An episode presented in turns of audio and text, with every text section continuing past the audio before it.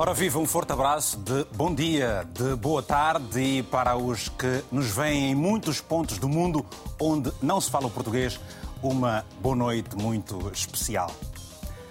Para algumas pessoas, especial é também, ou devia ser, o mês que está prestes a terminar. Vem aí o Natal e, bem perto do Ano Novo, voltamos a falar de um dos países da CPLP que enfrenta uma forte crise económica, política, social e de segurança nacional. 2021 não foi fácil para os moçambicanos. Os números da Covid-19 continuam a aumentar. O julgamento do famoso caso Dívidas Ocultas está longe de se conhecer a sentença e só a partir do dia 6 de janeiro é que os arguídos continuarão a ser ouvidos. Por culpa da corrupção, a vida das pessoas anda travada com uma alta taxa de desemprego. Em Moçambique, as catástrofes naturais desalojaram famílias, mataram gente e muitos estão longe de voltar a ter a vida que tinham. Promessas há muitas, mas há mais. Há um terrorismo que, para além de Cabo Delgado, já se espalha por outras regiões do país e, por causa disso, vêm muitos milhares de dólares fugirem da sua economia. Não é o Moçambique de hoje que se quer para amanhã, mas a que se deseja, dizem, está muito distante de ser real. Seja bem-vindo ao Tenha Palavra. Este é o tema de hoje: Desafios de Moçambique face ao terrorismo. Contamos com o seu telefonema ou também uma mensagem via WhatsApp para o número que está aí no seu televisor, o 00351 962 494 543. São meus convidados, o professor Ricardo Raboco, os jornalistas José Gama e Vieira Mário e em estúdio temos a antropóloga Ana Margarida Santos. Ora, eh, estão todos saudados, muito obrigado a todos e também um abraço uma vez mais especial aos nossos telespectadores. Para começar, as forças conjuntas do Ruanda, da SADEC e de Moçambique abateram 10 terroristas no assalto a uma base no distrito de Macomia, na província de Cabo Delgado. O anúncio foi feito pelo ministro moçambicano da Defesa, que confirmou, por outro lado, a presença de terroristas na província, província melhor, do Niassa. Foi neste encontro com o ministro da Defesa, Justiça e Segurança de Botsuana que o ministro da Defesa de Moçambique confirmou a presença de terroristas na província do Niassa, no norte do país. A situação no Niassa apresenta-se como preocupante, como sabem. Eh, há sinais evidentes da presença dos terroristas, mas a nossa tropa está neste momento em perseguição dos grupos e achamos que nos próximos dias vamos ter sinais positivos do aligeramento da situação que emergiu nas semanas passadas. Cristóvão Chume anunciou, por outro lado, mais uma conquista das forças conjuntas da SADEC, do Ruanda e de Moçambique, no Teatro Operacional Norte. Dia 19 de dezembro, é, numa operação das Forças Armadas de Defesa de Moçambique, da SAMIM, essas forças assaltaram uma base dos terroristas, onde abateram 10 terroristas e neste momento, no dia de hoje, ainda decorrem operações de limpeza. De destacar que é nesta base onde se localizava o Bino Omar, conseguimos recuperar senhoras que trabalhavam em apoio digamos assim, ao Bino Omar, nesta base, isso no distrito de Macomia. O ministro moçambicano da Defesa aproveitou a ocasião para desmentir a presença de terroristas na província de Nampula, segundo um vídeo que circula nas redes sociais desde o fim de semana. Entretanto, o ministro da Defesa, Justiça e Segurança do Botsuana visita a partir desta terça-feira a província de Cabo Delgado para se inteirar da situação onde as forças do seu país, também integradas na missão da SADEC, combatem a violência extrema. Bom, e como já percebeu, hoje estamos em Moçambique. Uh, Ana Margarida Santos, queremos perceber, portanto, 2020 não foi um ano fácil, 2020, 2021 não foi fácil, já o anterior não tinha sido. Uh, o que é que se pode esperar uh, do futuro moçambicano, sendo que ah, o terrorismo já não está só em Cabo Delgado, e como o ministro acabou por confirmar, já chegou a Niassa também?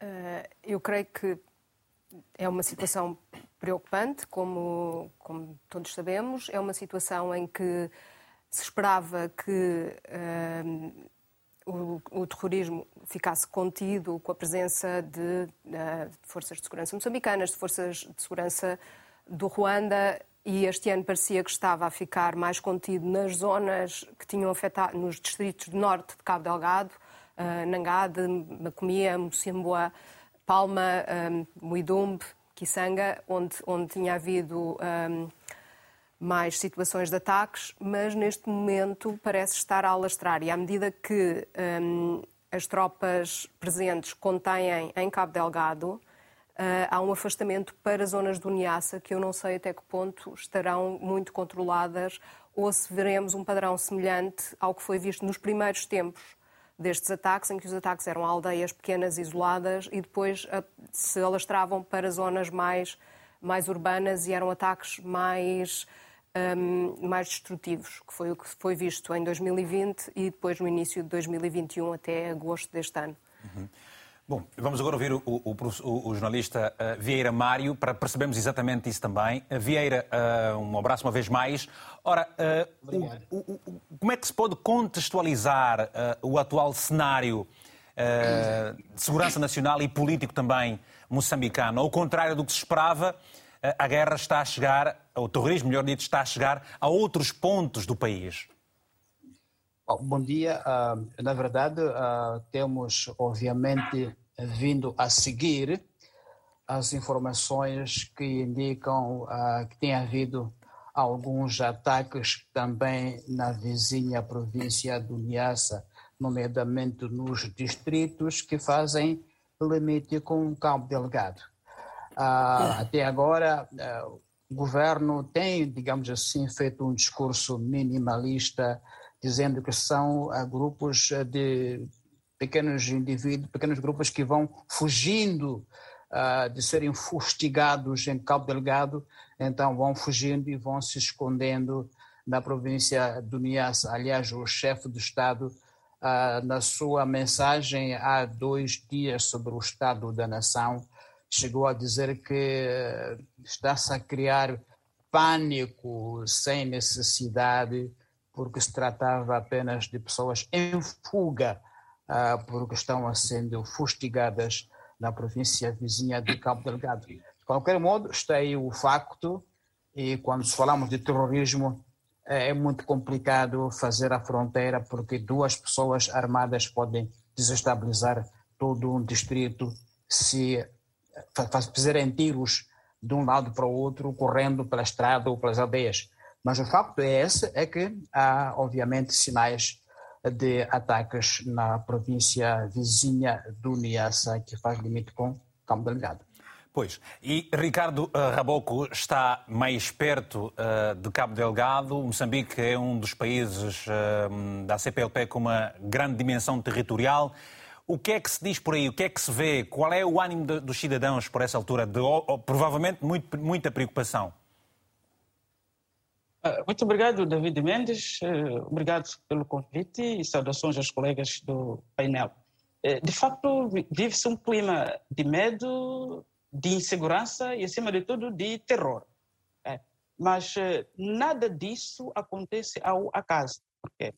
É, as pesquisas ao nível das ciências sociais e da própria ciência política, dos próprios estudos de segurança, já davam indicações quando o fenômeno começou, no sentido de que há demarches que estão a decorrer de um recrutamento para as fileiras dos insurgentes nas províncias circunvizinhas de Nampula e do Niassa.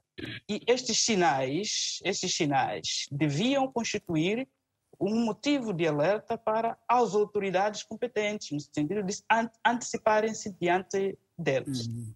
No entanto, no entanto, temos que perceber que o terrorismo em Cabo Delgado assenta na guerra de guerrilha.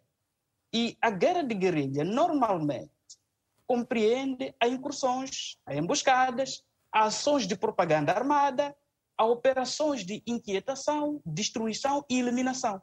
E o princípio essencial da guerra de guerrilha evitar as forças principais do inimigo, enquanto se atacam postos avançados e o suporte logístico deste, a partir de direções inesperadas. Ou então, seja, é ou seja, Ricardo, ou seja, neste preciso momento, o que se está a verificar não são elementos uh, terroristas que costumavam fazer então a tal guerrilha em Cabo Delgado, mas verdadeiramente uh, uh, pessoas que acabaram sendo recrutadas e que estão a criar esse, essas situações todas em Nhassa, é isso? Os dados até então não são fiáveis quanto a esse respeito, mas tudo indica há de ser uma ação combinada, seja dos novos recrutas e seja, portanto, dos seus mentores. O que quero, o que quero dizer com isto é, é, é o, o seguinte aspecto: é que quando começa a intervenção das forças do Ruanda e de seguida as forças da CADC, houve sinais de que muitos dos antigos espaços ocupados pelos terroristas não houve grandes combates, o que pressupõe a partir daqui os terroristas, sabendo de que iriam enfrentar um exército convencional, optaram justamente por se espalhar. E servindo-se justamente desta questão ou do facto de nessas especialidades geográficas, em particular do Niassa, de terem recrutado e formatados alguns membros que já tinham lá posições. Então, há de ser um estratagema de dispersar, ok? Para, digamos, melhor eh, criar danos ao Estado. E Vamos. do ponto de vista histórico, histórico, aqui é uma espécie daquilo que já se disse muito, há, muito, há bastante tempo, quer dizer, a repetição da famosa Operação Nogorde, em Moçambique, ou seja, a Frelimo desdobrou-se, portanto, em várias frentes para fazer face a esta operação de grande envergadura. Então, não é de estranhar que, neste momento, o que esteja a acontecer no Niassa e provavelmente, embora, como muito bem disse Tomás Vieira Mário, há um discurso aqui minimalista de tentar digamos, um, Mas esse, esse, esse, discurso, esse discurso minimalista, Ricardo, uh, uh, já vem sendo feito desde o princípio e há quem diga que uh, a situação chegou onde chegou porque, se fez um, porque sempre se fez um discurso minimalista. Eu já volto assim dentro de alguns instantes, vamos até a África do Sul, onde está também o jornalista José Gama, para percebermos precisamente o que se está a passar. José, não era suposto a situação estar mais controlada, ao contrário desta progressão que se está a registar? Quais são os receios para 2022? Pois, muito, muito boa tarde a todos. O receio para 2022 é que o eh, Moçambique está, está a enfrentar a insurgência, uh, tem nesse momento forças, uh, forças, uh, forças aliadas a ajudarem as autoridades moçambicanas a combaterem o conflito uh, Cabo Delgado e o objetivo de uma guerra é a paz e até aqui o momento não temos a paz. Uh, o, que, o, o, que está a ver aqui é apenas alguma contenção e, como disse o presidente News no seu Informa Nação, houve uma redução em termos de ataques. Uh, ele diz que uh, este ano tiveram cerca de 52 ataques, comparando o ano passado que houve 162. Então, quer dizer que houve aqui uma podemos dizer assim, houve uma progressão uh, nesse conflito em termos, em termos de contenção. Uh, é um conflito que, de, pelo menos até aqui, os terroristas perderam os principais bastiões, tinham uh, Mocimboa da Praia, que é uma área que inicialmente acolhia 61 mil habitantes, e, e, esse conflito também permite, ou melhor, da forma, a forma como está, permite entender o número de uh, insurgentes que eh, estavam, em, por exemplo, na Mocimboa da Praia. Eh, como sabe, Mocimboa da Praia foi desalojada, foi desalojada num cenário sem confrontação, praticamente houve ali uma guerra psicológica e os insurgentes eh, meteram-se em fuga. Mas até aqui não se sabe onde é que estão, morreram, até aqui morreram cerca de 240 soldados, cerca também de 200 que as autoridades dizem que foram tão detidos e estão a ser José integrados. Nós já, vamos, nós já vamos ouvir também as palavras do presidente moçambicano sobre esta questão dentro de alguns instantes. Para já pergunto, uh, qual tem sido a grande complexidade das forças de segurança, de defesa e segurança? Qual tem sido a complexidade das forças da SADEC e também uh, o próprio exército moçambicano para conterem então este avanço dos terroristas neste tipo de guerrilha que têm estado a fazer? Onde é que está a principal complexidade? Sendo que, à partida, são diferentes forças com muita experiência e uma capacidade militar bastante potente. Sim, são dois, são, praticamente são dois blocos uh, ali a operar, mas a informação que há parece que uh, os dois blocos também uh, não, não operam em coordenação. Parece que os dois blocos, os dois não, não, têm, não partilham a mesma in, inteligência e cada um deles tem estado a operar de forma autónoma. Pelo menos é, é estes dados que têm estado a soar por aí. Por exemplo, ontem, esta semana, foi anunciada a morte de um soldado sul-africano e praticamente este soldado estava a operar, estava numa área onde estavam a operar uh, terroristas. E lembrar também, lembrar também que uh, há informações que os terroristas estão a, ou melhor, foram capturados uh, em sua posse telefones satélites, computadores etc. Isso mostra também que os terroristas estão, estão muito avançados em termos de combate e também era necessário que essas forças coligadas também partissem para um outro, uma outra fase também do combate, que era também um combate tecnológico, um combate no sentido de rastrear as suas uh, movimentações e etc. Mas para isso tinha de haver uh, também haver sinais de melhor coordenação. Por exemplo, até aqui não se sabe onde é que uh, esses indivíduos terroristas foram. Só agora é que se está a ouvir apenas algumas bolsas de resistências e nos arredores de Niassa e até o momento não se sabe se são de facto terroristas ou se são de facto os grupos armados que está, por exemplo, o Presidente está a atribuir aquilo de banditismo. Muito bem. Ana Margarida, uh, uh, convergem nestas regiões muito afetadas pelo terrorismo vários interesses. Moçambique já perdeu avultadas somas em termos de investimento. Ora, com França e tudo mais. Você esteve em Moçambique muito recentemente. Qual é a leitura que se faz do que o que é que se diz ou não se diz, o que é que se lê ou não se escreve nada sobre, sobre uh, Cabo Delgado? Uh, eu creio que há muita coisa escrita e falada sobre Cabo Delgado. Embora Mas internamente não... sente-se, as pessoas têm essa informação?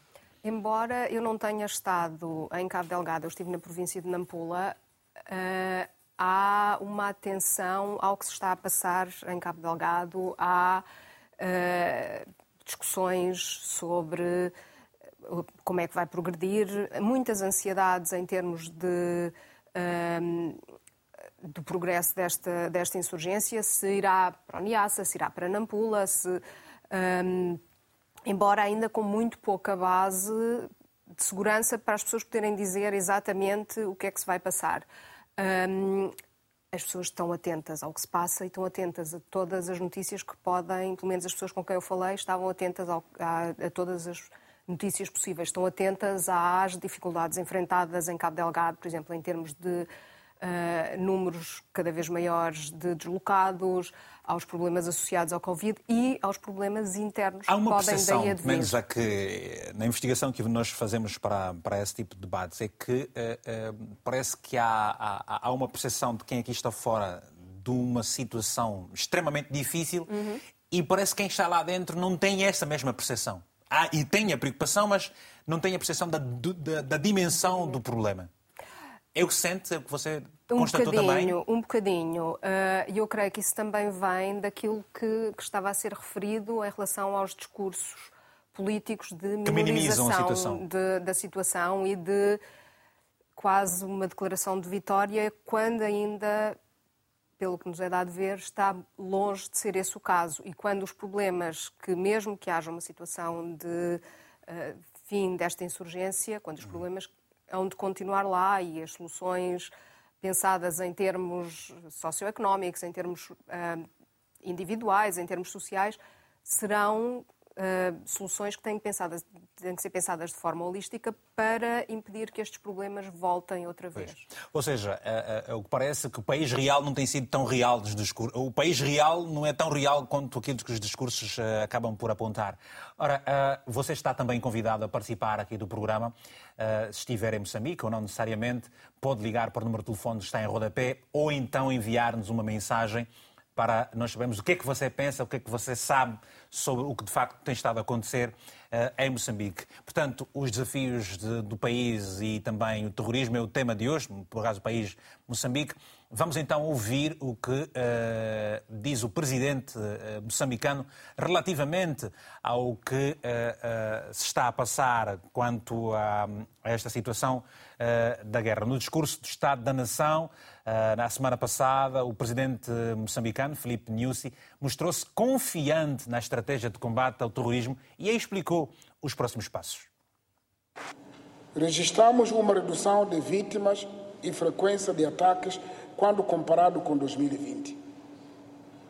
Em 2022, iremos prosseguir com o treinamento das forças especiais, reequipamento e modernização das forças de defesa e segurança procederemos a uma ocupação extensiva dos distritos e continuaremos a assegurar a cooperação militar internacional. Podemos aqui destacar as eh, principais operações que fizemos de forma combinada, que é a Operação Leopardo, e agora está, está em curso a Operação Búfalo. E depois vamos fazer o balanço, aí estaremos em condições de dizer quais foram os resultados concretos. O regresso à população não é só por operações militares. É preciso eh, dizer aqui, a segurança é preciso que as instituições estejam a funcionar, as vias de comunicação. Só por si, se esses sistemas estiverem a funcionar normalmente, a população vai regressar de certeza naturalmente. E já vamos ouvir a opinião dos nossos convidados painel sobre uh, tudo isso que foi sendo dito aqui nesta peça. Antes temos a mensagem do Dário Siba, a partir de Moçambique, que escreveu o seguinte: Foram feitos progressos assinaláveis no combate ao terrorismo na província de Cabo Delgado, porém há o desafio de estender a presença das nossas forças de defesa e segurança uh, e da SADEC para as províncias vizinhas. E é precisamente sobre, não províncias vizinhas, mas sobre os países vizinhos limítrofes a, a, a Moçambique, que eu pergunto uh, ao Vieira Mário de que forma é que os, os países aí ao redor se têm estado a preparar para situações piores? Bom, é, como sabe, é, um dos fatores que o conflito em Moçambique desencadeou foi realmente despertar a região para o risco real do terrorismo, que parecia um fenômeno longínquo, que estava mais na África Ocidental, não era um fenômeno próximo à África Austral até há pouco tempo. Por causa disso mesmo, a região definiu uma estratégia já de resposta ao terrorismo, até criando centros de logística e distribuindo funções pelos países membros para responderem à ameaça que já é regional, dado o seu impacto que não pode limitar-se a Moçambique.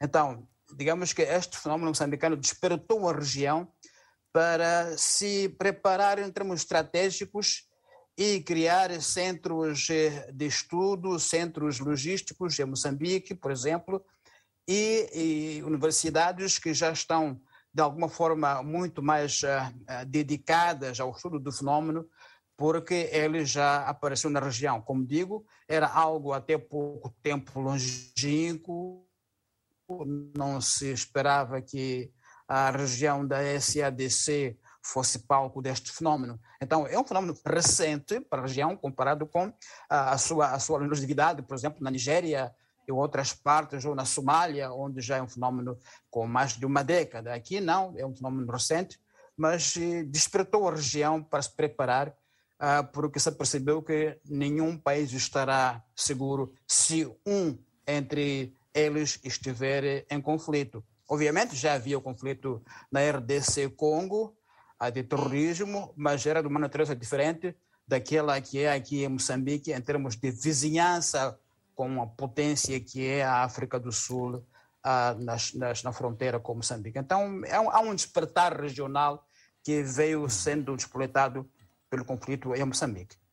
Pois, eh, e o que nós sabemos, por exemplo, nesse tipo de situações, há sempre um número elevado de uh, deslocados e, uh, como Moçambique não foi diferente, tem estado, o país tem estado a receber ajuda, o governo tem estado a dar mais informação aos cidadãos, a comunicação social já escreve mais, já mostra mais, já fala mais, já debate mais toda essa situação, ou, ou ainda se está como se esteve em 2020?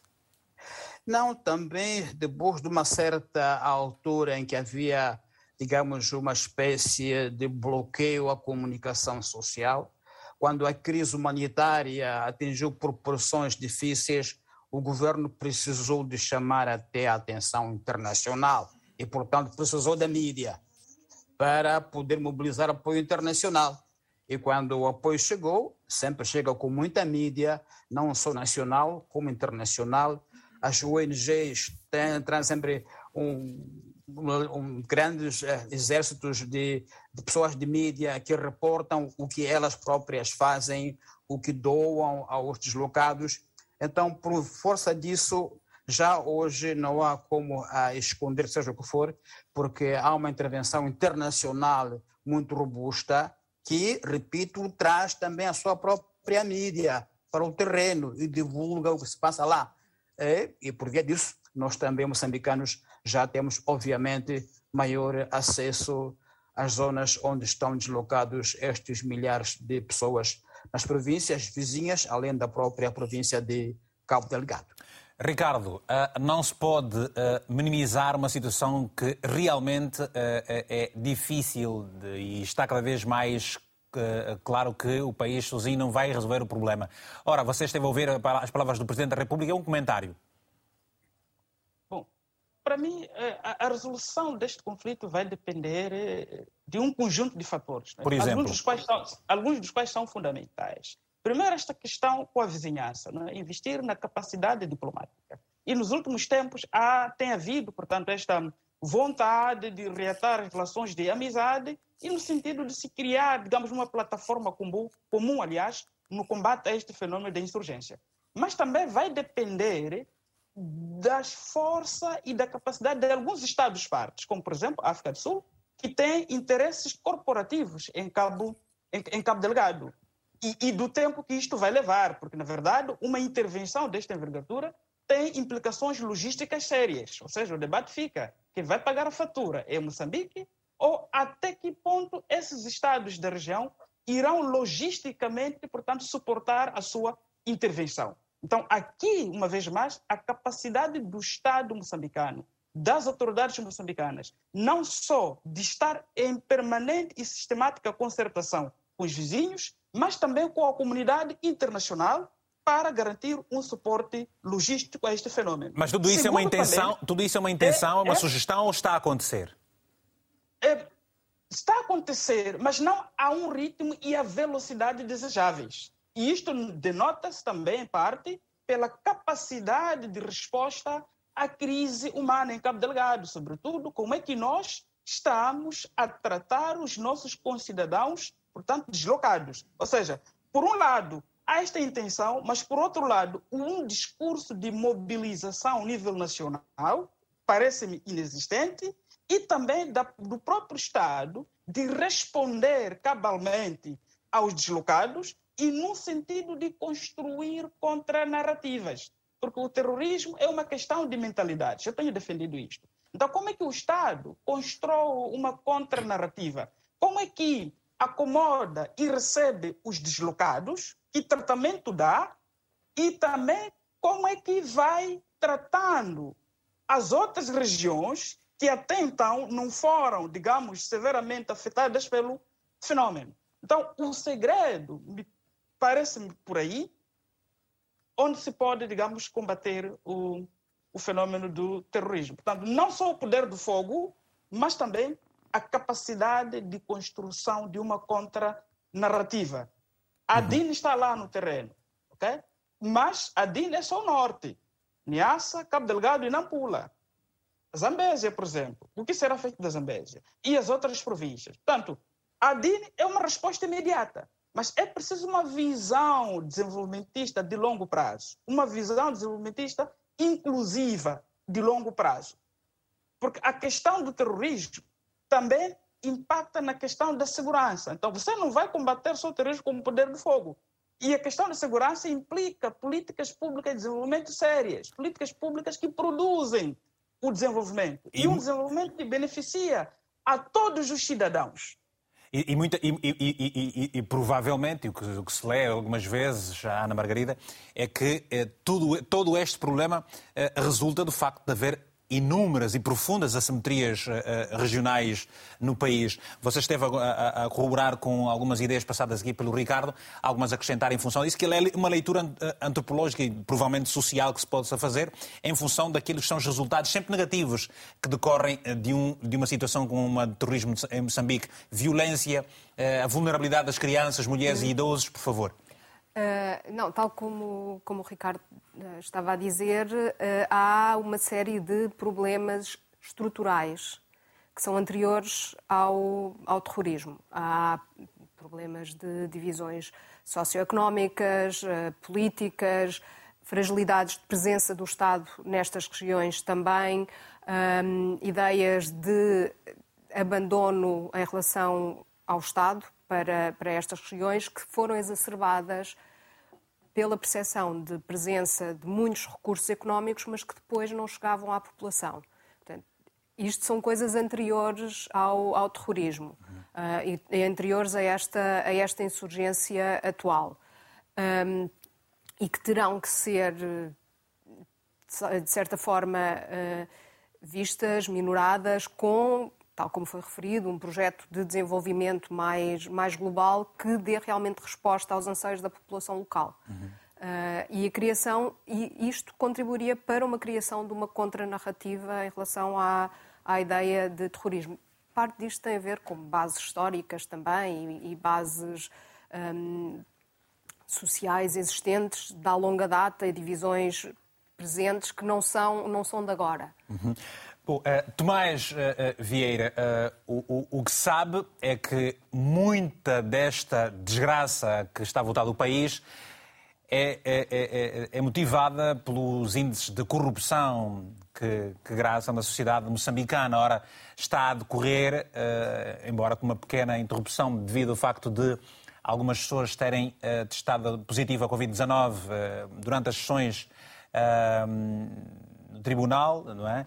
Uh, uh, uh, portanto, os arguídos voltam a ser ouvidos só depois do dia 6 de janeiro. Eu, eu, eu lhe digo, como é que encara os próximos desafios do país? Como é que acha que Moçambique se vai reerguer de todo este problema que, que enfrenta são as catástrofes naturais, é o aumento do número de casos de Covid-19, é uma corrupção galopante em, em quase todas as estruturas uh, do país uh, e um terrorismo que, ao invés de estar a regredir, começa a chegar a outros pontos. Não obstante as forças, obviamente. Sim, mas ouvindo a sua descrição, já estamos uh, no caos total.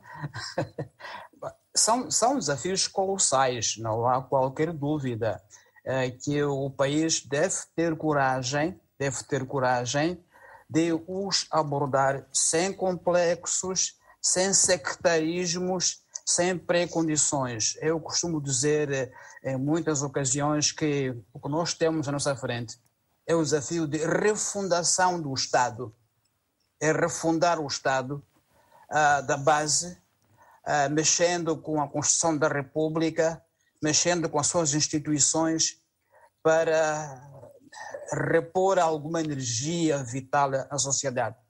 A sociedade está cansada, está fatigada, são muitas crises sucessivas não, não, ao longo não admite, de 40 não admite, anos. Não admite que o país esteja num caos total?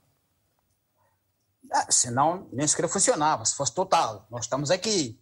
As instituições do Estado funcionam, com deficiências, mas funcionam. O governo está aí e funciona. E qual é o preço, Aliás... qual é o preço que o país teria que pagar uh, se tivesse que uh, tomar as medidas que sugere? Eu penso que o que nós temos que fazer é uma espécie de um processo constitutivo da nação. Não sei qual é o nome, qual é o formato, mas estou a pensar realmente num processo de reformas estruturais profundas do nosso Estado, ah, para que ele eh, volte a ganhar eh, algum oxigênio e as pessoas voltem a pensar com alguma expectativa de futuro. Neste momento há, uma, um, um certo cansaço, uma certa fatiga.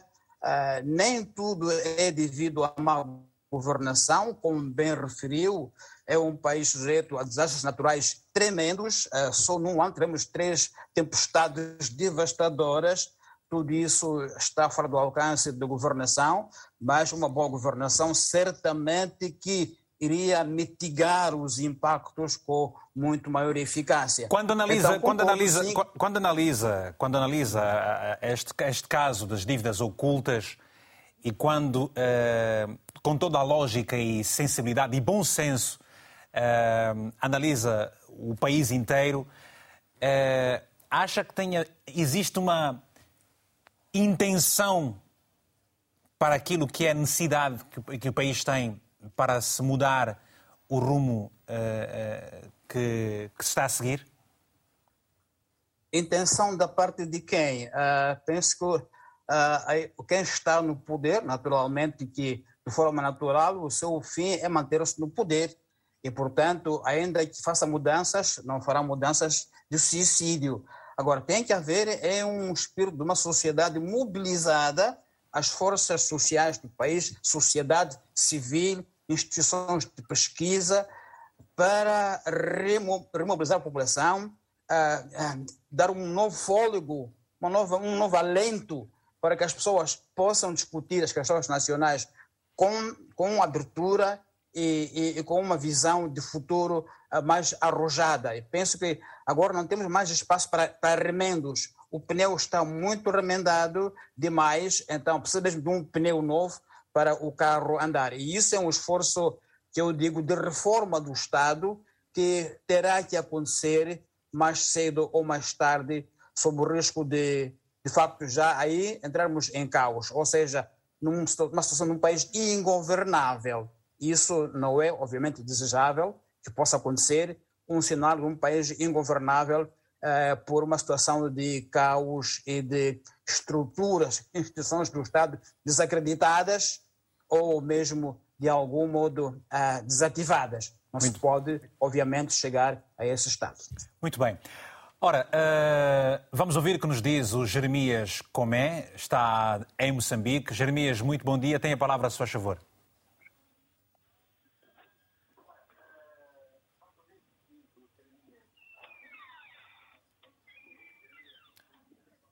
Vamos ter o Jeremias daqui a bocadinho. Temos uma outra. Um, não temos um outro telespectador por enquanto. Jeremias está em Moçambique para nos dar a sua opinião. Olá, Jeremias, bom dia. Já é boa tarde em Moçambique.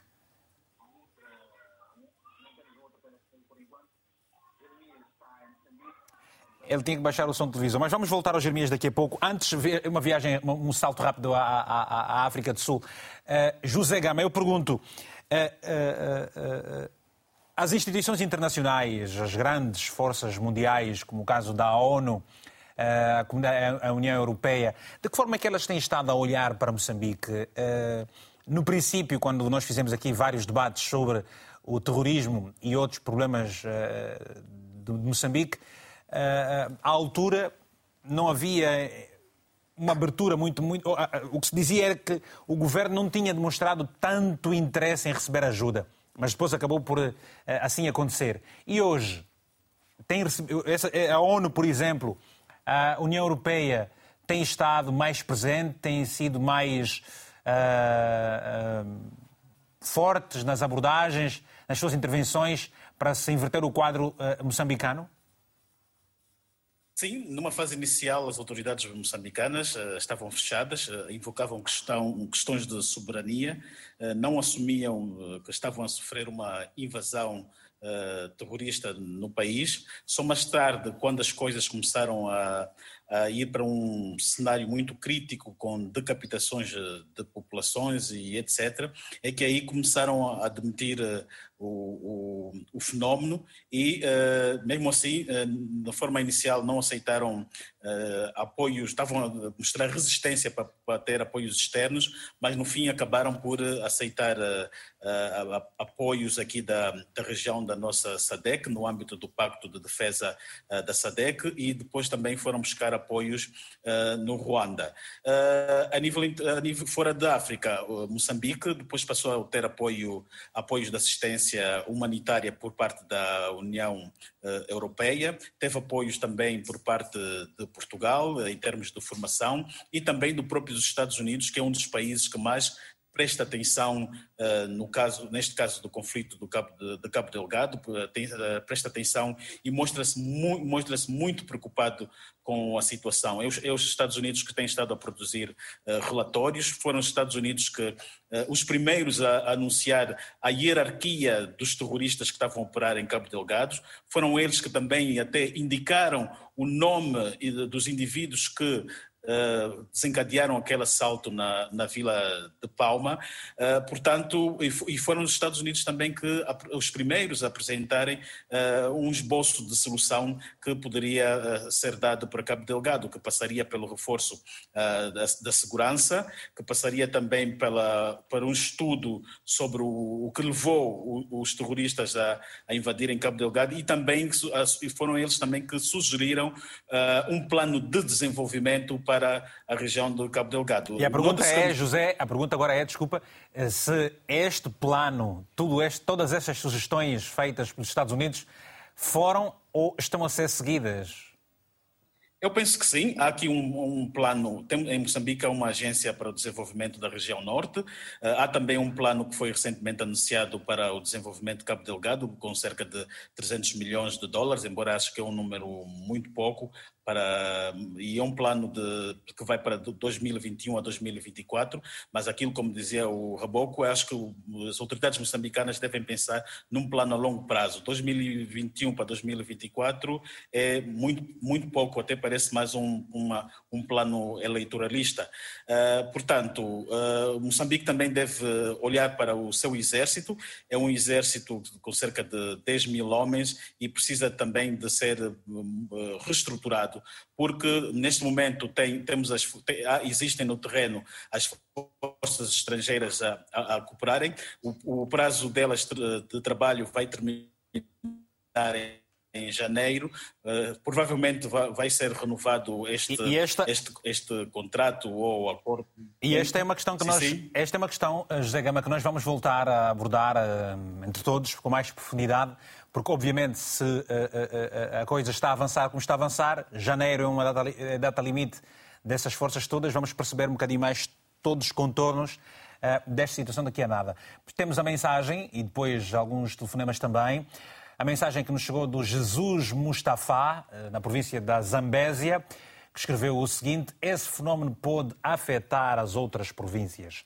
Cabe, cabe ao Estado ver e rever as estratégias de combate e não trazer discursos apenas de interesse político. É preciso criar políticas públicas de dar de e dar oportunidade às comunidades.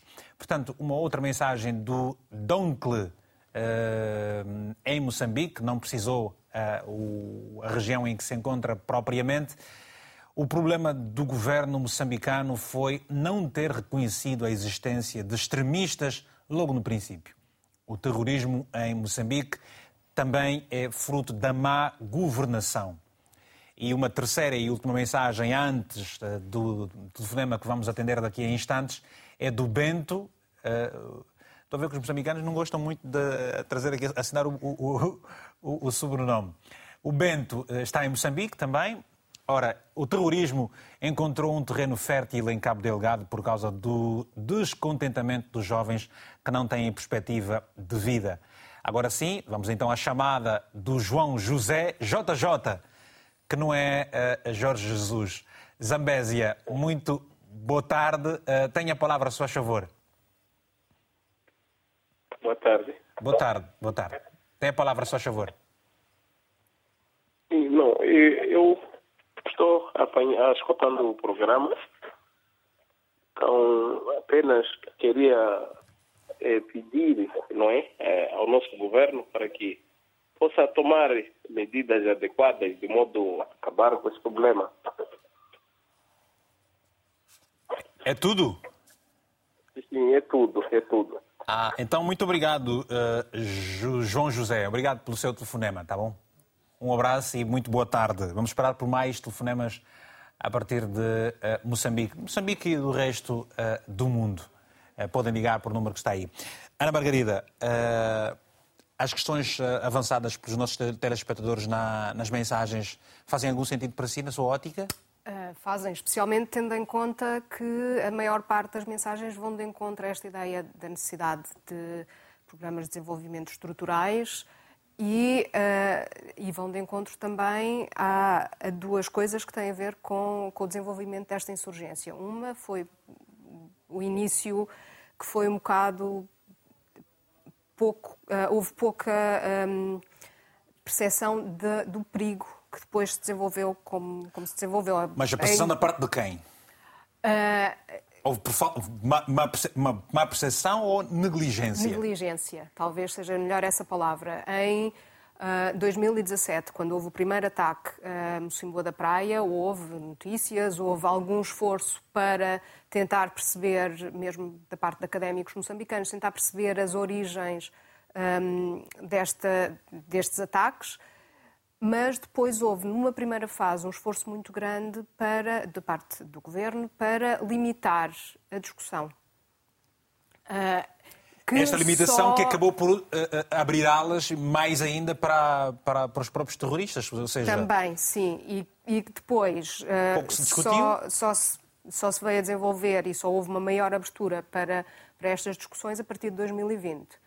Uh, com uma com a imprensa internacional a dar a... com a imprensa, imprensa internacional da... e também com, com presença de algumas uh, agências. agências moçambicanas uh, académicos sobretudo um padre que estava muito que falava um padre brasileiro que o acabou bispo por, o bispo de, de, Pemba não é? Também que teve nesta, nesta fase uma presença muito forte que Tentava... E há quem diga que terá sido uh, uh, uh, enviado, a razão de ser de ter sido enviado de volta ao Brasil, pelo Papa uh, uh, Francisco, uh, terá sido eventualmente o risco a que estava exposto este, este bispo. Foi isso que, que, foi discutido na altura.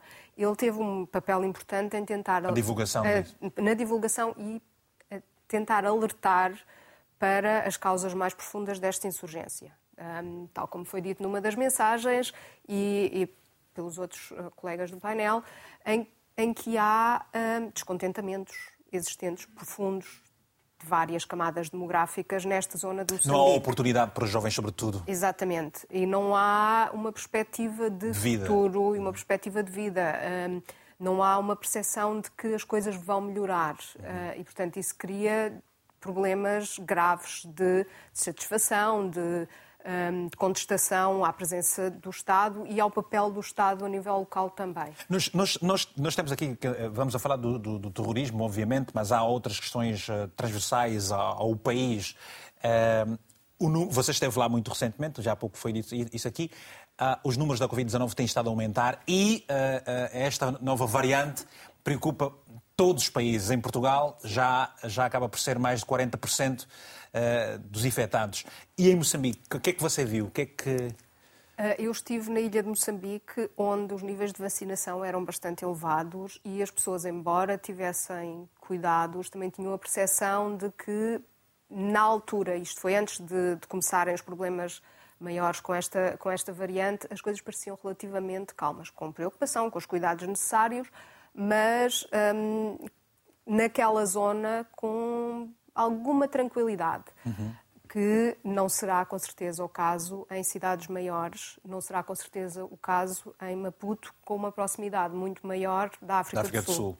Pois. Uh, portanto, a, a, percepção que eu tive foi de alguma tranquilidade na altura, em novembro, uhum. antes, de, uh, antes de começar este problema todo, mas, um, mas claro, ansiedades gerais em, em relação à, à Covid-19 e algumas medidas. Uh, uh, vamos agora ouvir agora também o, o, o Ricardo. Ricardo, uh, o governo moçambicano não, não, Temos um telefonema. Ah, como, é, como é Jeremias? Vamos dizer assim, eu, eu Jeremias, como é? Como é Jeremias? Tudo bem? Jeremias, alô? Boa tarde.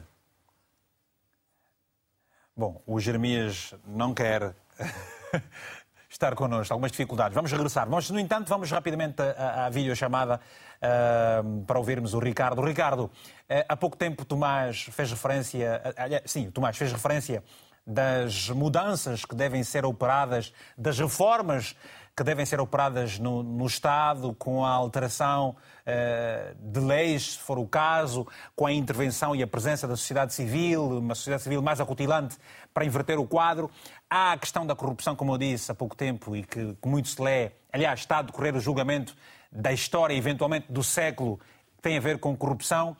Eu lhe digo, com a Covid-19, quais são os grandes desafios para o ano uh, do governo moçambicano? Qual é a perspectiva para si do país em 2022? Ora, permita-me muito rapidamente dizer o seguinte. Faz favor. É verdade, é, é verdade, que há este debate relativamente aos impactos da, da corrupção.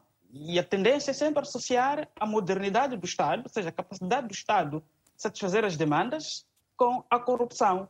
Uh, mas não estamos aqui a falar da mesma coisa. Ou seja, embora haja uma grande correlação entre os níveis de corrupção e o baixo desempenho do Estado, mas elas não são a mesma coisa. Um Estado pode ser relativamente não corrupto e ainda assim ser incapaz de oferecer serviços básicos devido à falta de capacidade. Eu prefiro olhar muito mais pelo fator capacidade do Estado, entanto que elemento mais útil para analisar a capacidade do Estado em satisfazer as demandas do que a ausência da corrupção. E nesse aspecto, eu subscrevo o que disse Tomás Vieira Mário, que é preciso refundarmos o Estado. É preciso uma forte capacidade de institucionalização. É preciso conferir poderes às instituições, porque vivemos num contexto em que os grupos sociais, ou seja, os fragmentos difusos da sociedade, parecem ser mais fortes que o Estado e as suas instituições. Então, é preciso revertermos esse cenário como ponto de partida. O segundo aspecto, relativamente à Covid-19, há sinais de uma boa gestão, mas é preciso também servirmos-nos das estruturas descentralizadas para podermos dar uma resposta cabal. Porque me parece que há uma gestão muito centralizada. Okay? E a velocidade da transmissão do vírus não se compadece com os níveis de burocratização. Dou-lhe um exemplo.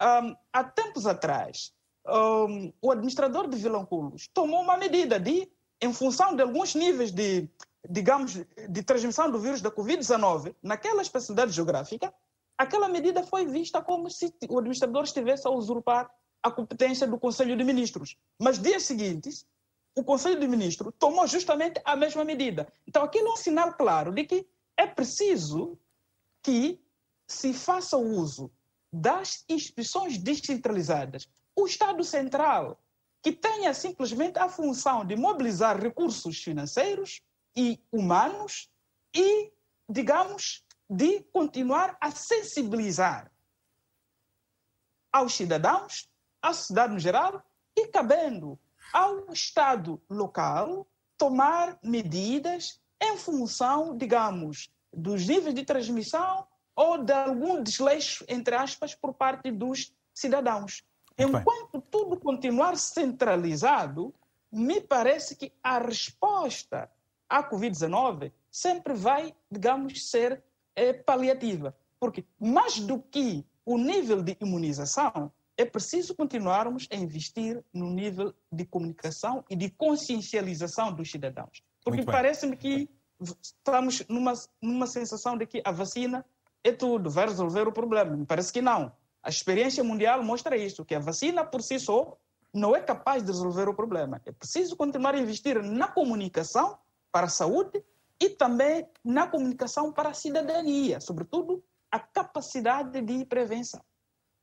Obrigado, Ricardo, por este, este, seu pronunciamento. Tem agora em linha o Rafael Adilson, está em Luanda, Angola.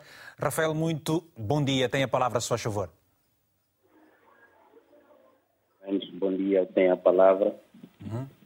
Uh, portanto, uh, eu queria falar um bocadinho de terrorismo no, no, em Moçambique. Faz favor. Eu acredito que uh, o terrorismo em Moçambique tudo tem origem a partir da mal governação. Portanto, é necessário ver as linhas de governação ou a política de governação que tem em Moçambique, porque senão entra, entra num, num colapso que podemos considerar invasão de, de terrorismo, ou, ou, ou seja, eles têm, os terroristas têm uma grande capacidade de sensibilização. É necessário ter cuidado com isso, porque senão é a sociedade civil a juntar-se com esse com esses mesmos terroristas e vai ser um colapso, um colapso no, em Moçambique. Portanto, é, é, é importante mesmo que continuem a, a bater-se na mesma tecla né, em, em passar experiências ou passar a certas críticas construtivas por parte do governo para que isso não aconteça. É um caso muito sério mesmo e, e, infelizmente, os governos africanos, queiram desculpar, os governos africanos têm esse problema de mal governação. Isto é que, origi, é, é, é que origina esta mal conduta por parte dos, dos, terroristas e depois da sociedade civil. É, é complicado. É mais ou menos isso. Obrigado pelo seu telefonema. Muito boa tarde. Já se pode dizer boa tarde em Angola. Nelito Gonçalves está em São Tomé. Uh, bom dia. Tem a palavra, só favor. Muito bom dia, caro amigo. Como está, amigo? Está tudo bem. Aqui também está tudo bem. É, o que eu queria dizer, por que que nós, na África, sofremos espécie dessas situações? É uma, é uma pergunta ou uh, é uma forma de colocar, de, se colocar, de colocar o problema uh, sobre o seu olhar? Fiquei sem perceber. É, sobre o meu olhar é, é uma pergunta, porque não há necessidade, não havia necessidade de forma justa, somos todos africanos, somos todos iguais, carne e sangue, para ter, estar desse jeito assim. Para si, esse tipo de situações são, é, é uma verdadeira injustiça? É injustiça, sim. Para o que eu vejo, é, não, não é lícito. É tu... Sim, estamos a ouvir. É tudo? Sim, sim. Sim, mais ou menos isso. Pronto, olha, um abraço bem forte e até para a semana. Sim, muito obrigado. Feliz Natal, é o que lhe desejamos, está bem? Ah, obrigado. Feliz okay. Natal para vocês também. Obrigado. Edson Mondlane está em Maputo. Bom, boa tarde.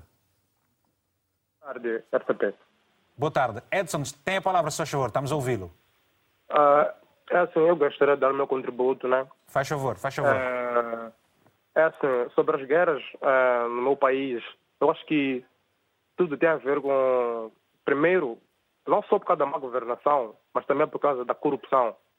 Por quê? Porque uh, todos os países que estão envolvidos também uh, na, na, na, nesses conflitos têm um interesse por saber que Moçambique é um país vulnerável. Não sei se está, não sei se está a perceber. Por conta dos nossos governantes. Uh, há, muitas, há muitas ajudas que Moçambique está a ter, que eu chamo um pouco de uh, uh, mendigar né, dos outros países. E Moçambique está sempre a, mendigar de, de, dos mesmos países e isso faz com que os mesmos países sintam-se no direito de chegar aqui e fazer o bem entender. O Moçambique, Moçambique, o Moçambique, como você diz, mendiga esse tipo de apoios que vai recebendo. Sim, é, mas depois. Desde, depois, esse, é, muito, muito, muitas destas ajudas uh, acabam por. Uh, quando são produtos desviados, quando é dinheiro, entram em, vão para o circuito da corrupção. Você está a acompanhar desde esta... A Você está desde a acompanhar... Independência, desde a independência, Moçambique não consegue sair da ajuda externa. Nós temos países que nem Ruanda, que já venceram esse tipo de problemas. Quando você, vê, mesmo... quando você vê, por exemplo, uh, altas figuras do Estado uh, a serem, uh, estarem num julgamento, isso não lhe dá alguma esperança de um futuro diferente? É sim. eu conheço o meu país, eu não me dá quase nenhuma esperança, porque primeiro nós temos, por exemplo, o próprio presidente envolvido nessas dívidas ocultas. O próprio presidente está envolvido nessas dívidas ocultas. Agora ele está a ser chamado para o tribunal. Como é que um peixe grande que nem aquele vai ser, vai ser, vai, vai, é possível meter um, um, um presidente daqueles no, no nosso ou, ou seja, Você está a dizer que os políticos não têm moral? não, não têm moral. Primeiro porque eles, eles, eles estão por detrás de, muita, de uma imunidade muito grande. Nosso país, politicamente falando, nosso país é muito fraco, primeiro. E, segundo, é, veja só é, o que está acontecendo, por exemplo, nos casos das dívidas ocultas. O próprio presidente está por detrás dessas dívidas ocultas. O próprio presidente. Sim, mas e, você, enquanto cidadão, é, é, de que forma é que é, se comporta? Como é que se posiciona para. para... Nós aqui temos muito. Aqui não temos os direitos humanos em Moçambique estão no papel. Nós até temos problemas até de nos reunir com a população para fazer pequenas greves, porque aqui os primeiros que são os primeiros a fazerem greve são sancionados de um jeito muito. O nosso país é muito oprimista. Oprime muito o cidadão aqui. O, o governo moçambicano oprime muito o cidadão. Veja só, por exemplo, eu, eu sou um estudante, mas as propinas agora na, na Universidade de Mulher subiram. Coisas que não estão muito é, para o nosso bolso como cidadão. O nosso país é, faz, faz parte de um dos países mais pobres com muita riqueza que tem Moçambique e estão sempre a justificar porque, não sei como é que é, é porque austeridade, não sei o que, que, que, dizer, coisas que nós, a população não entendemos, mas que no, no, final de tudo nós percebemos que tudo está por detrás, do, o que está por detrás disso é a corrupção. Há, há muita gente envolvida nessas dívidas ocultas. O que mais é, é lamentável é, é, é, por conta dos nossos próprios governantes. Ok. Eu não sei por que Portugal e ainda insiste em ajudar Moçambique. Portugal tinha que parar com, esses brincadeiras, porque o dinheiro que Portugal doa a Moçambique não chega até a população, vai para os bolsos dos dirigentes. Portugal é um dos amigos de, de, de Moçambique já há bastante tempo. Portugal tem que parar com esses brincadeiras para ver onde é que eles vão apanhar o dinheiro, porque ele, esse dinheiro que, que, que Moçambique, que os nossos governantes estão, estão, estão a, a, a, a usar um dinheiro de, das doações, porque nós não temos tanta capacidade assim para gerir as nossas próprias riquezas. Então, que os, que os países estrangeiros parem com essas, com essas. Porque nós estamos a mendigar, por exemplo, agora temos aí o caso da Covid. Quem garante que essas doações que, que, que, que, está-se a fazer vai mesmo de fato para, para, para, o Ministério da Saúde? Quem garante? Os hospitais estão cheios aí. O Hospital Central está cheio. Muitos estamos a depender de um só hospital para Maputo. Desde a independência, estamos a depender de, de, de, de, de poucos hospitais. Não há Moçambique não evolui. Entendo. Obrigado. Obrigado por este uh, uh, desabafo também. Uh, obrigado. Ora, temos o Justino Julião, a partir também de Maputo. Justino, muito boa tarde. Boa tarde, boa tarde. Esteve a ouvir agora o, o, o, o, Edson. Sim, sim, sim, sim. Concorda com ele? O que é que tem mais para acrescentar? Também está decepcionado com o seu país? Ou seja, com, com os governantes do seu país? É, é assim. Bom, uh, nós vamos ah, retomar, vamos esperar que, que possamos retomar essa chamada, ainda temos 15 minutos. Temos agora uma mensagem do Ismael da Cruz, está em São Tomé e Príncipe, escreveu o seguinte, e ainda bem, hoje é um dia sagrado, um abraço grande eh, já são as bênçãos de Natal, muito provavelmente. Porque nós não costumamos ter muitas mensagens de Santo Meio Príncipe. Bem, uh, acho que, e a mensagem do nosso telespectador Ismael, acho que essa crise só será ultrapassada com debate diplomático com os países vizinhos para dar resposta à mobilização da logística. Um bem-aja ao povo de Cabo Delgado. Bom, é uma outra mensagem do Edson Leveni, de Maputo, escreveu o seguinte: Penso que o país precisa de resolver a situação das assimetrias económicas entre as regiões. Cabo Delgado é uma província bastante rica em recursos minerais e a população precisa usufruir disso. Caso não aconteça, o terrorismo irá permanecer por lá. Mais uma mensagem e uma chuva de mensagens hoje. Ainda bem, queremos isso mesmo. Ezequiel Campos está na Guiné-Bissau, escreveu o seguinte: Nós aqui na Guiné-Bissau também temos terroristas políticos. Os, Os deputados são terroristas. Bom, uh, a mensagem deste nosso telespectador, às vezes, a gente recebe assim umas e tal, mas pronto. É a opinião dos nossos telespectadores e nós temos que respeitá-la, certamente. Bom, Ana, Ana, Ana Margarida. Uh, essa descrição por parte dos cidadãos quer os santomenses, quer uh, uh, os guineenses e os próprios moçambicanos. Portanto, a descrição como, que eles fazem dos seus, dos seus uh, dirigentes.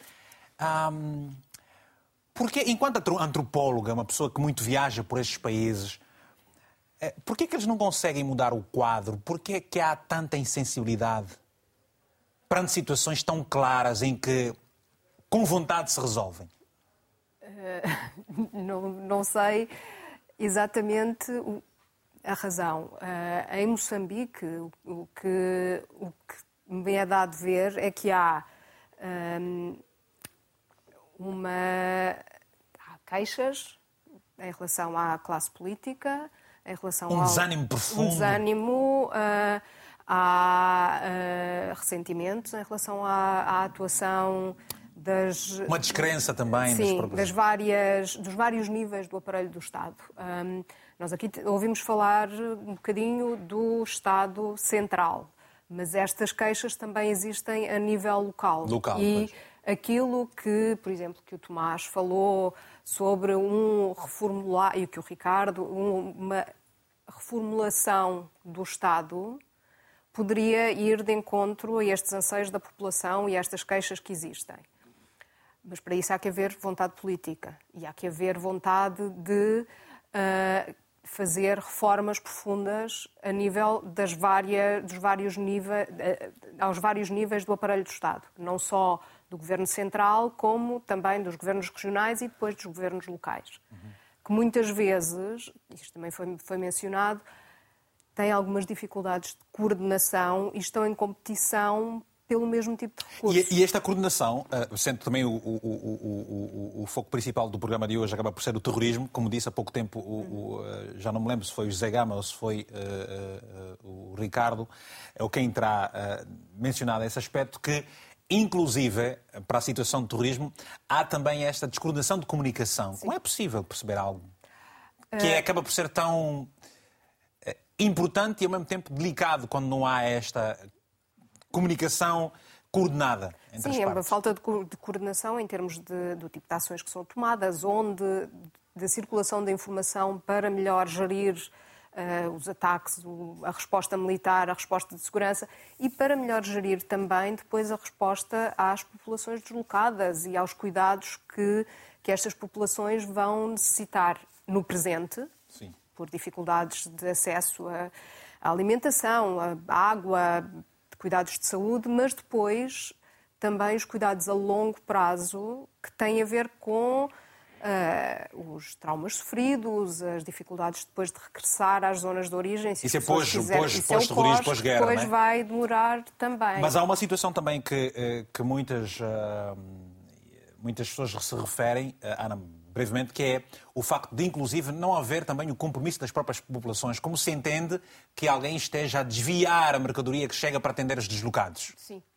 Isso, isso vai criar cada vez mais esse tipo de hum, desconfianças e de percepção de desvio de bens que deveriam ir para os deslocados cria cada vez mais hum, fraturas entre, entre as várias comunidades e pode ajudar a reforçar esta narrativa dos insurgentes para além também. De que, para além de que há muitas mulheres que se queixam de, de violência Sim. Hum, física e sexual, inclusive, nos mais variados pontos. É? Houve um relatório recente da Human Rights Watch, Watch sobre, um, sobre violência em relação a mulheres. Uh, da parte dos insurgentes, com rapto de mulheres e meninas principalmente, com uh, relatórios de, uh, de, violência sexual, mas também há relatórios e há notícias semelhantes já de algum tempo de uh, violência por parte das várias forças de segurança, que também faz com que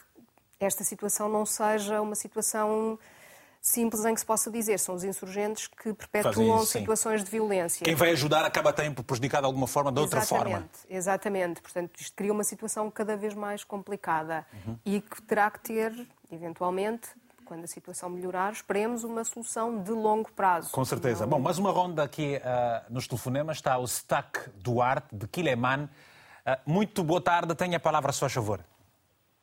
Ah, muito boa tarde. Aqui é Stuque, nosso papo. Ah, é Stuque, Stuque. Inês Duarte. Sim, sim, Stuque, Inês Duarte.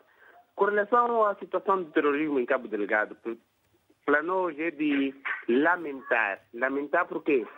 Porque é uma situação que está mexer muito com a camada juvenil. São muitos jovens que estão a correr, são muitos jovens que estão a fugir à guerra. E são muitos jovens e raparigas do sexo feminino que estão sendo sujeitos a certas violações. Essas violações não só têm a ver com os homens de Cabo Delegado. Temos que to tomar isso em conta. Também as forças de defesa e segurança estão só, estão só a aproveitar dessa situação no sentido que violem os nossos jovens, as nossas raparigas, as nossas em Cabo Delegado. Então, essa é uma situação que está nos a deixar nós, como a juventude da cidade de la- numa situação de estresse, de lamentar essa situação. E como é Porque que, Stack, Estamos preocupados. Sim, eu pergunto também, como é que, Stuck, Stuck, peço perdão, como é que, como é que está a questão da- das aulas? As, as- as- as pessoas têm ido à escola, nós sabemos que por causa da Covid-19 houve ali um pequeno re- eh, eh, eh, reajuste ou ajuste do calendário escolar, com menos aulas num, num determinado grupo, menos alunos ou mais alunos, mais um dia de aulas é o sábado. Como é que estão as aulas por causa também da Covid-19? Gostava que nos falasse sobre isso. Sim, com relação às aulas em Cabo Delegado por causa da situação do Covid-19, é uma situação de lamentar. Por quê? Porque mesmo com esse, esse processo de prolongamento de aulas com relação ao Covid-19, de os sábados, só que os nossos irmãos, nossas irmãs, que estão lá em Cabo Delegado não têm acesso a essas aulas. Daí que eles estão no, no sentido que, epa, não sei dizer, já estão abandonados pelo Estado. Não é? Bom, eu, eu, eu, propo- eu, eu propo- eu proponho que, nessa, de- perante essa situação, que ah, o o governo, né? temos os chefes, os comandantes, os majores, estão lá no gabinete Maputo, estão centrais, saem dos gabinetes, saem dos ar-condicionados, abandonam os ar-condicionados, vão para Cabo Delegado para viver essa situação, vão combater o terrorismo. Porque atualmente, que eu estou a falar contigo, meu irmão, o terrorismo não- já não está só em Cabo Delegado, já saiu, está em ameaça. E há dias atrás, ouvimos rumores que o terrorismo já estava na cidade de Nampula, província de Nampula. Então, essa é uma situação que só não mexe só com o Cabo Delgado. Já está mexendo com a zona norte do país. Estamos preocupados daqui de Quelimane. Estamos a viver, são nossos irmãos que estão lá. Está bem. Eu sou jovem como outros estão lá. Está bem, meu irmão. Olha, irmão do coração, o- nós ouvimos aqui, passamos aqui a- as palavras do Ministro da Defesa e ele disse que eh, não está em Nampula e confirmou, sim, eh, já situações eh, eh, em Niassa também. Bom, eu sei que é complicadérrimo eh, o, eh, que nos diz. Eh, eu desejo ainda assim um, um Natal possível. Um abraço forte para si. Ok, muito obrigado e continuando o meu programa, estou atento a assistir, mas é de lamentar com relação à situação do ministro. É de, de lamentar porque estão a pegar isso, essa informação a pouco como boato. Porque se queremos prestar atenção como surgiu o terrorismo em Cabo Delegado, também veio uma de boato. Em que a primeira vez o governo disse que não. Não reconhecemos o quê? O terrorismo. Eles Tá bem. pegaram, porque por causa desse boato. Está bem. Hum? Ok, Stack. muito obrigado, apesar Obrigado. da situação, muito obrigado. Stuck. Não, Obrigado. não, está tudo bem, ligue sempre. O Alberto Armando está em Maputo. Alberto, boa tarde, tenha a palavra, se faz favor. Estamos mesmo a terminar, gostava que fosse breve. Boa tarde. Boa tarde, se faz favor. Sim, eh, queria comentar acerca de, de- de- deste povo, né, aí em Cabo Delegado, que... São várias situações, na verdade. É o país inteiro. Sim, o país inteiro, mas eh, eh, esse povo está, é, é- é um caso, né, com dificuldades, está a sofrer. Eh, o que é que está a acontecer aí com, com, com esta família, o que está a se passar aqui, né? Realmente o, o, o, o, governo não tem uma visão por isto, o que acontece aí em Cabo Delegado.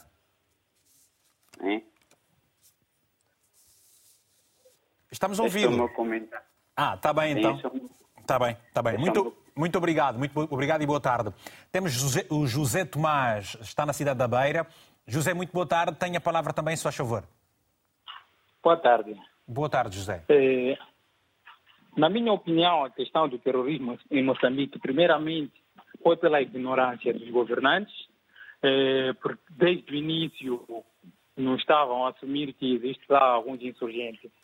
Então, eh, na minha opinião, os governantes tinham que tomar alguma atitude eh, em prol de resolver essa questão, porque todo o povo moçambicano está a ser afetado com isso. Se for já Cabo Delgado ou for a qualquer província, vais conhecer alguém ah, que já vem de Cabo Delgado. Olha, José, eu, eu pergunto-lhe o seguinte, José, eu pergunto o seguinte, nós sabemos que a Beira é uma região muito, igualmente importante para Moçambique.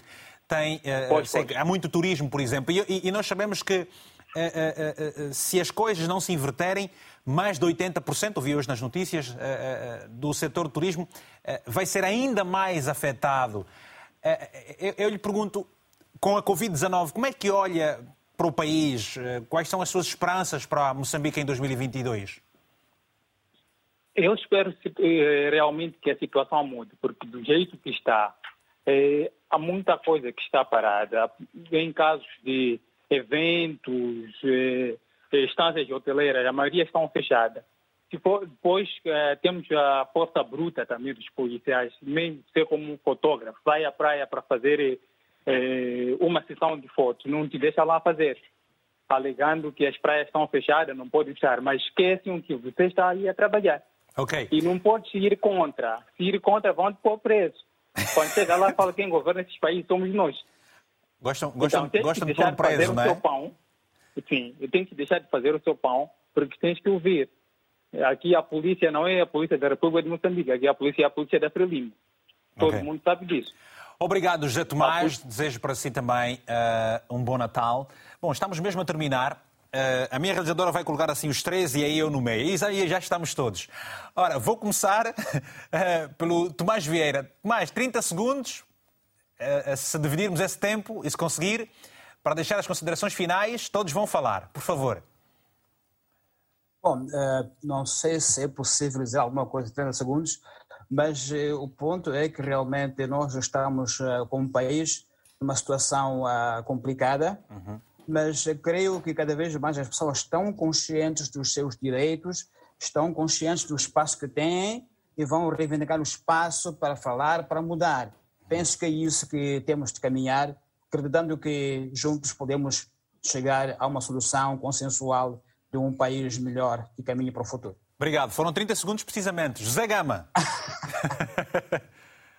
pois, o, o, meu apelo uh, eu deixaria no sentido de, uh, depois desse conflito, ou melhor, já agora, uh, Moçambique saber como lidar com os, uh, os terroristas que estão a ser, uh, uh, ou melhor, que estão a ser presos, porque o presidente no seu discurso diz que foram reintegrados cerca de 245, 245 ex-terroristas.